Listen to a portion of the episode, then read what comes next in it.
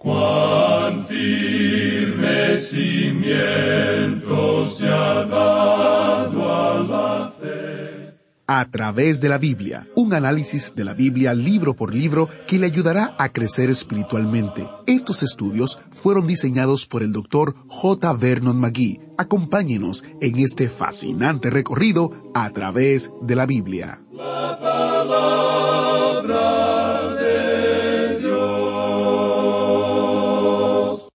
Para los que seguimos a Cristo, hoy es un día especial, un día santo, un día para recordar y dar gracias por su sacrificio en la cruz. ¿Usted tiene planes para hacer que el Viernes Santo sea especial? Quizás con un tiempo de oración y alabanzas, o asistiendo a un servicio en la iglesia con la familia o con hermanos de la fe. Sean cuales sean sus planes, me alegro de que nos acompañe hoy mientras seguimos con el estudio de Isaías, un libro con varias profecías que fueron cumplidas por Cristo y aquellas que aún deben ser cumplidas por su segunda venida. Antes de entrar en Isaías capítulo 10, no se me ocurre mejor manera de comenzar nuestro tiempo, este tiempo de Viernes Santo, que celebrando una vida transformada por Cristo. Comparto un testimonio que nos envió Michael o Michelle que dice, Hermanos míos, Dios los siga bendiciendo, en el nombre de nuestro Señor Jesucristo. Esas voces suyas me son tan familiares. Vivo en la Florida, Estados Unidos. Tengo un año y meses de haber conocido a Jesucristo. Al haberme convertido, un amigo me recomendó el programa que ustedes ministran, y es de mucha edificación para mi vida como cristiano. Siendo yo un pecador, le pedí a Cristo que me sacara de la vida desordenada que llevaba. No tardó mucho en actuar y me sacó de las prácticas homosexuales y de las drogas. Ahora le puedo ver y sentir en mi vida. Aunque ahora soy VIH positivo, sé que su gracia me basta y le glorifico porque su misericordia me ha hecho feliz como nunca antes lo había sido. Me siento la persona más sana y fuerte del mundo. No teniendo amigos, siento que tengo todos los amigos del mundo porque estoy en él.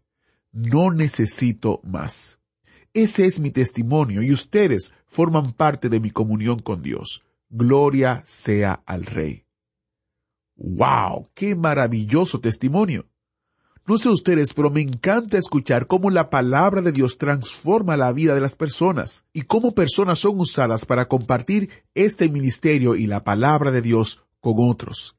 Gracias, muchas gracias por eso. Iniciamos este tiempo en oración. Padre Celestial, te damos gracias por el sacrificio de Jesucristo en la cruz del Calvario por nosotros.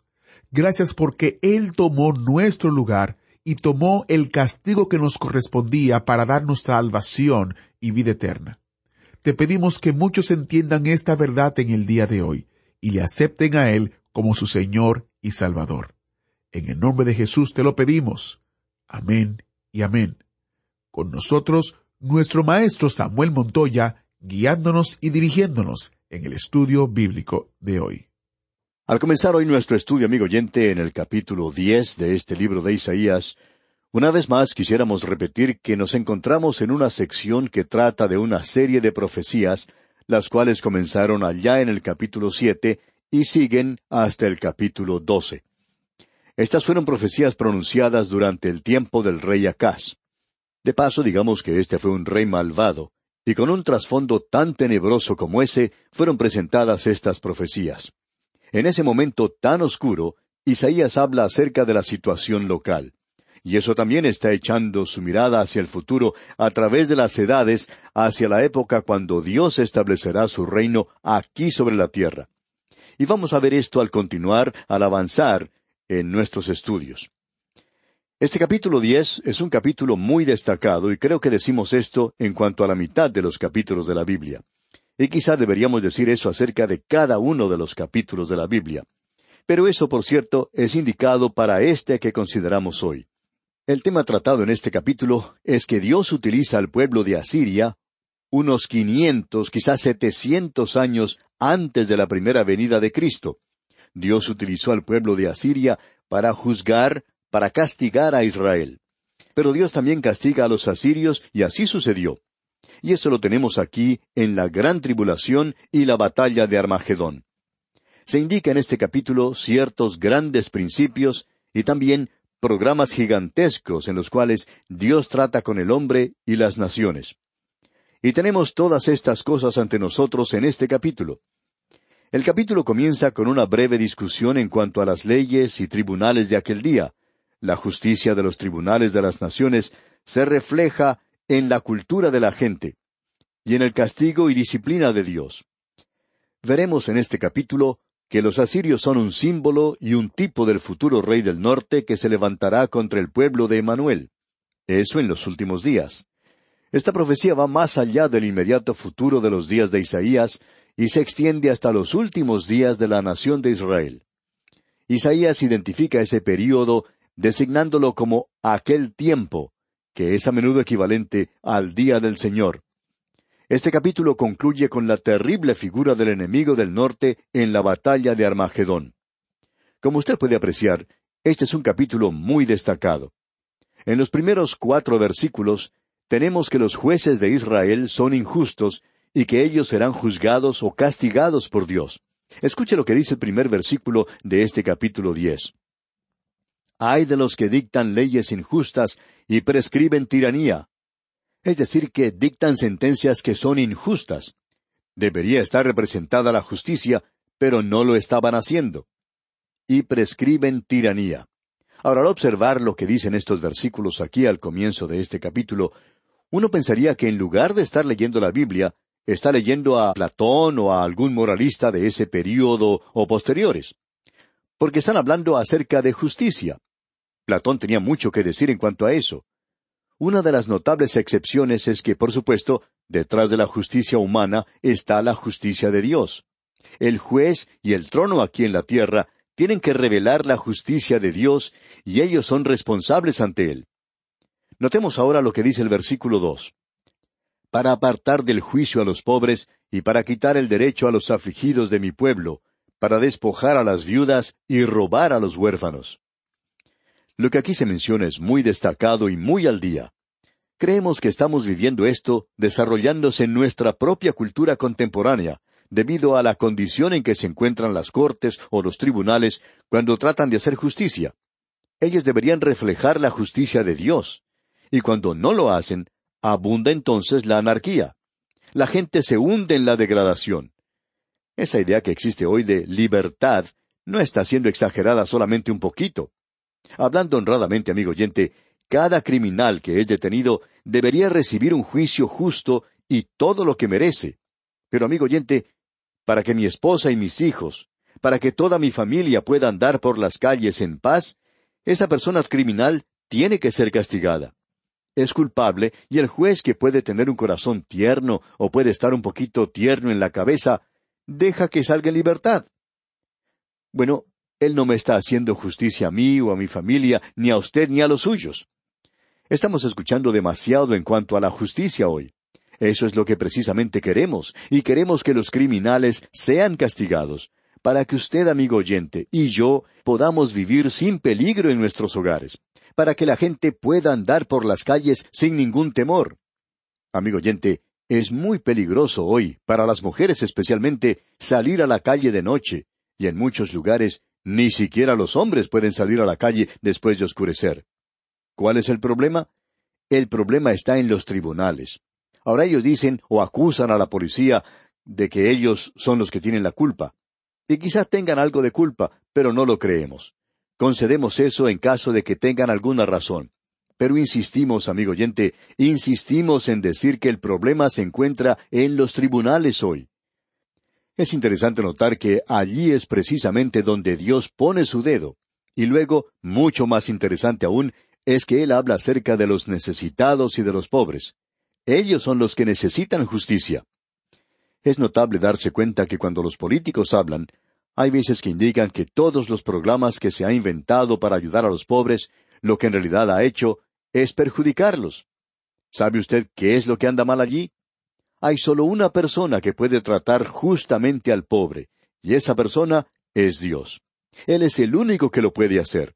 cuando un juez aquí no siente que él está representando a Dios, entonces, personalmente, no creemos que esa persona sea un juez.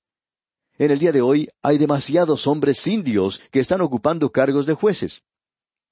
Y debo decir que ellos no se encuentran en una posición para juzgarme a mí hasta que ellos reconozcan que están representando a Dios. Creemos que esa es una de las cosas maravillosas acerca de los próceres de algunas naciones. Hay muchas personas que hoy hablan acerca del día cuando la gente creía, como por ejemplo Jefferson creía en los Estados Unidos. Bueno, Jefferson era un libre pensador, no hay ninguna duda en cuanto a eso, pero él tenía mucho respeto por la Biblia. Él era una persona que llamaríamos hoy, en nuestros círculos, un creyente. Pero amigo oyente, él tenía respeto por la palabra de Dios y por las declaraciones que allí se encontraban. Nos hemos apartado tanto hoy que nuestros tribunales y nuestros gobiernos ni siquiera reconocen a Dios. No es otra cosa que una farsa el que una persona ponga su mano sobre la Biblia y jure cuando se hace cargo de su posición. Casi podríamos decir que es algo cómico porque ni siquiera el juez cree en eso.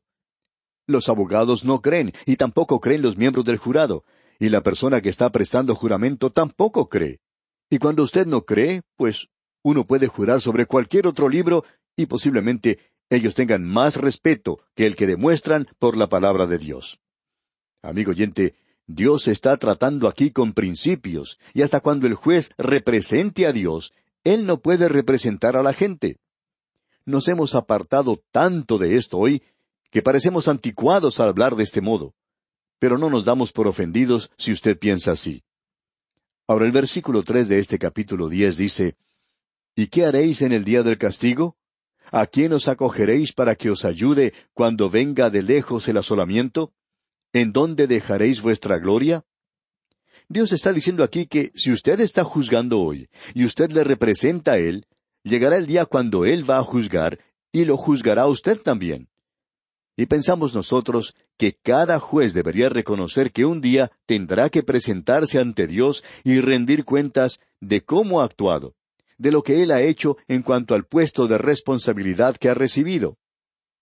Quieren demostrar un corazón doliente hoy cuando dicen que quieren hacerle justicia al criminal y lo dejan en libertad porque es un pobre hombre.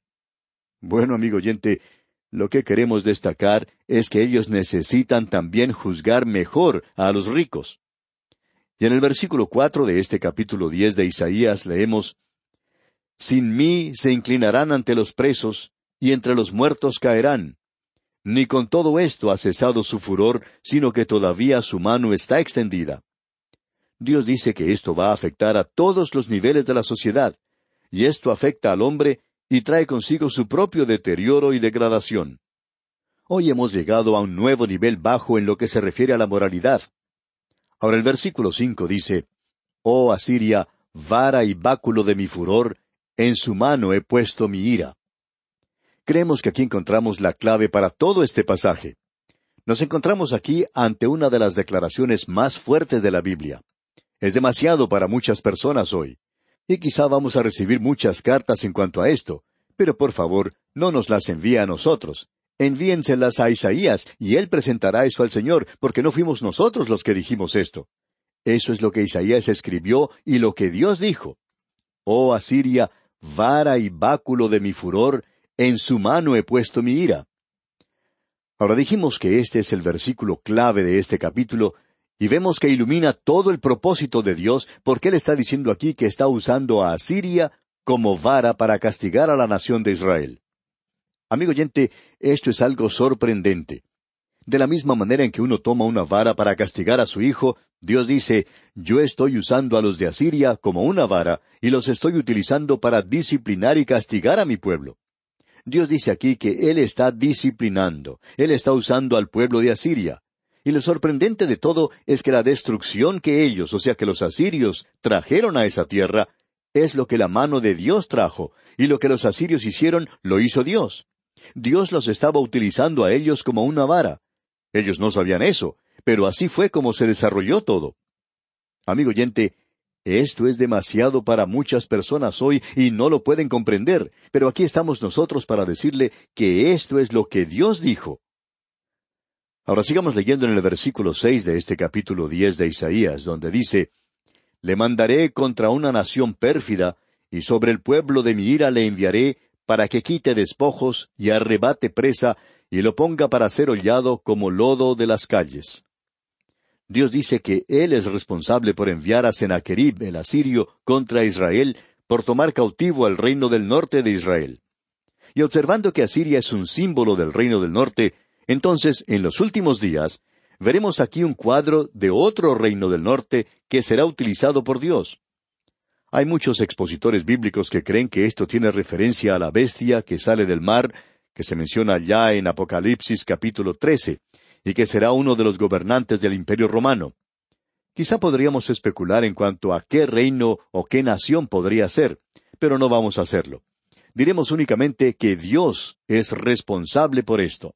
Él es quien puede humillar, tratando de provocar que nosotros nos despertemos del sueño en que nos encontramos. Ahora, ¿sabía el pueblo asirio en aquel día que estaba siendo utilizado como una vara por Dios? Bueno, leamos el versículo siete de este capítulo diez. Aunque él no lo pensará así, ni su corazón lo imaginará de esta manera, sino que su pensamiento será desarraigar y cortar naciones no pocas. Y si uno hubiera ido a preguntarle a uno de estos asirios, pues se le hubiera reído a uno en la cara. Y lo mismo hubiera sucedido si usted se acercaba a uno de los grandes tiranos que ha tenido este mundo y le preguntara ¿Sabía usted que está siendo utilizado como una vara en las manos de Dios? Bueno, esa persona se le hubiera reído sin vergüenza en su cara. Hubiera pensado que eso era algo ridículo. Aun cuando su filosofía o ideas parezcan estar contra Dios mismo, uno nunca puede alejarse de él. Dios aún puede utilizar un pueblo pagano como Asiria. Y éste ni siquiera tenía alguna noción de que era un profeta de Dios y por supuesto nunca hubiera admitido eso. Vamos a dejar ahora algunos versículos para avanzar un poco más en nuestra lectura y veremos que los asirios estaban obteniendo grandes victorias. El orgullo de los asirios los ensegueció y no pudieron ver cómo eran las cosas en realidad. Porque ese pueblo estaba apoyándose en su propia fortaleza y en su supremacía, y estaba siendo victorioso por donde quiera que iba. Sin embargo, nosotros sabemos que Dios era quien los estaba utilizando, y lo mismo puede estar sucediendo hoy. Leamos ahora el versículo doce. Pero acontecerá que después que el Señor haya acabado toda su obra en el monte de Sión y en Jerusalén, castigará el fruto de la soberbia del corazón del rey de Asiria y la gloria de la altivez de sus ojos. Esto es más sorprendente aún. Dios dice, cuando yo termine de usarlos a ellos contra mi pueblo, entonces los juzgaré a ellos mismos. Ellos tampoco escaparán. Y eso es exactamente lo que Dios hizo. La historia nos da fiel testimonio de eso. Finalmente, Dios trató con los asirios y los castigó. Isaías está demostrando aquí que Dios controla y juzga a todas las naciones de la tierra. Luego en el versículo quince hace dos preguntas importantes. Allí dice, ¿Se gloriará el hacha contra el que con ella corta? ¿Se ensoberbecerá la sierra contra el que la mueve? Usted se puede imaginar un día andando por el monte y de pronto escucha que algo se está dando palmadas en la espalda y diciendo, mira, he derribado este árbol tan grande. Usted se dirige a ese lugar y no ve nada más que un hacha. Y usted pregunta, ¿qué es lo que quieres decir? ¿Que tú has derribado el árbol? Bueno, dice, el árbol está en el suelo, yo lo derribé. Pero no fue así. Tiene que haber habido alguien utilizando ese instrumento. Y eso era todo lo que esas naciones eran. Esa es la razón por la cual opinamos que es muy importante hoy que nuestras naciones tengan hombres que sepan reconocer a Dios y que no teman tomar una posición tal y decirlo, que miran a Dios y le piden su ayuda y su guía. Opinamos que Dios puede darles esa clase de guía y de ayuda hoy. Sin embargo, amigo oyente, nuestras naciones se dividen en el presente, nuestras naciones están mucho más divididas de lo que nosotros queremos admitir. Lo estamos demostrando por la forma en que presentamos los problemas de este grupo o de aquel otro grupo y de este más pequeño. Bueno, el grupo minoritario en realidad hoy es Dios. Él es quien está en la minoría. Pero fue Lutero quien dijo, uno con Dios es una mayoría. Y si usted, amigo oyente, está con Él, entonces usted es una mayoría. No parecía que Martín Lutero podía ganar en su día. Y en el día de hoy nosotros debemos estar seguros no de que Dios está de nuestro lado, sino de que nosotros estamos del lado de Dios, porque Él está a cargo de este universo entero. Nuestras naciones son aún demasiado jóvenes. Hay algunas naciones que han existido por más de seis mil años. Y cuando uno compara una nación que ya tiene seis mil años con las nuestras, nos damos cuenta que somos realmente muy jóvenes. Ahora el versículo veinte de este capítulo diez de Isaías dice Acontecerá en aquel tiempo que los que hayan quedado de Israel y los que hayan quedado de la casa de Jacob nunca más se apoyarán en el que los hirió, sino que se apoyarán con verdad en Jehová, el Santo de Israel. Opinamos que lo que aquí se dice va mucho más allá del día de la nación asiria, hasta llegar a estos últimos días, que será el período de la gran tribulación. Comenzando con el versículo 28, tenemos una de las secciones más destacadas de la profecía. No vamos a leer esto en detalle, pero nos da ciertas posiciones geográficas, todas ellas en el norte de Jerusalén, y esto demuestra la ruta que el invasor del norte tomó en aquel día, y la ruta que aparentemente utilizará la tierra de Magog cuando se lance contra Israel en aquel último día. Esto es algo que se aclara bastante bien en los capítulos treinta y ocho y treinta y nueve de Ezequiel. Usted puede notar que se menciona en primer lugar a Ahat. Este es un lugar que se encuentra a unos veinticuatro kilómetros al norte de Jerusalén. Migrón se encuentra al sur de Ahat, hacia Jerusalén. Allí se encuentra un despeñadero donde Jonatán logró una victoria sobre los filisteos. Y luego entonces tenemos a Jeba y Ramá, a unos diez kilómetros al norte de Jerusalén. Anatot se encuentra a unos cinco kilómetros, y ese es el lugar de donde procedía Jeremías. Y Lais se encuentra en el extremo norte de Palestina, en la tribu de Dan. Esta gente provenía de esa zona. Madmena era un basural al norte de Jerusalén. Jebín probablemente se encontraba al norte de Jerusalén, aunque el lugar exacto no es conocido y Nob, el último lugar mencionado, se encuentra al norte de Jerusalén y se puede observar desde la ciudad. Esto marca claramente el paso del enemigo. Ahora Dios dice en el versículo treinta y tres de este capítulo diez de Isaías He aquí el Señor, Jehová de los ejércitos, desgajará el ramaje con violencia, y los árboles de gran altura serán cortados, y los altos serán humillados. Dios interviene y libera a su pueblo. Creemos que esta es una referencia a la segunda venida de Cristo a establecer su reino. Luego en el versículo final, el versículo treinta y cuatro de este capítulo diez de Isaías dice Y cortará con hierro la espesura del bosque, y el Líbano caerá con estruendo. Y creemos que esa es la venida de Cristo a la tierra. Y aquí vamos a detenernos por hoy, amigo oyente. Dios mediante, comenzaremos el estudio del capítulo once de Isaías en nuestro próximo programa. Y como siempre lo hacemos, le sugerimos dar un repaso a este capítulo para estar al tanto de lo que consideraremos en nuestro próximo estudio. Que las bendiciones del Señor sean su más preciado tesoro, es nuestra ferviente oración. ¿Fue de ayuda para usted el estudio de hoy? ¿Desea enviarnos algún comentario de lo que ha estado escuchando? Entonces escríbanos, no espere más. Nuestro correo electrónico es atv@transmundial.org atv@transmundial.org. Si desea recibir las notas y bosquejos de lo que estamos estudiando, suscríbase gratis en nuestra página en internet a través de la Biblia.org barra notas a través de la Biblia.org barra notas.